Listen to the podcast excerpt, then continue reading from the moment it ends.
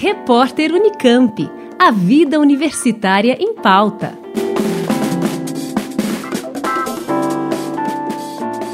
O debate sobre a preservação do meio ambiente tem se tornado cada vez mais necessário.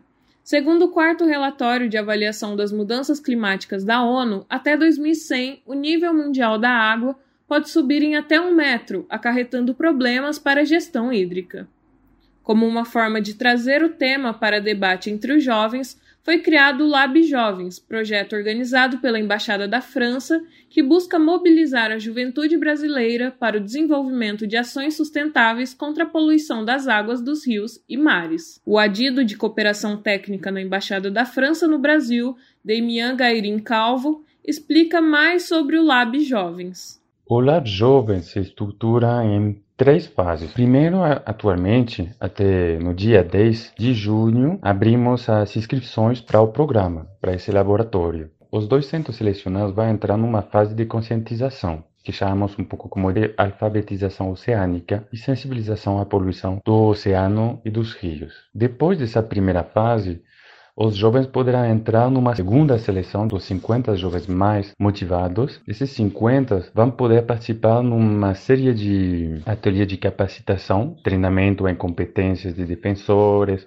gestão de projetos, advocacia e também encontros específicos com profissionais defensores do meio ambiente. O programa tem a previsão de durar de junho até novembro e faz parte do France Ecolab Brasil que tem o objetivo de sensibilizar jovens e escolas brasileiras sobre o meio ambiente e está presente atualmente em 50 escolas brasileiras. Dentro do programa France Ecolab tem dois eixos e também dois eixos com dois públicos. Primeiro eixo é o Lab Jovens, para jovens de 18 a 26 anos, qualquer jovem, aberto a todos, poder ter a participação de todos, no sentido qualquer tipo de ativista, pode ser um jovem de uma comunidade isolada, de uma favela, de um, um estudante de qualquer lugar uh, do Brasil, está aberto a todos. O segundo é os concursos escolares. Isso, então, como seu nome, né, tá para os escolares de classes de primárias, do ensino médio intermediário, e junta 50 escolas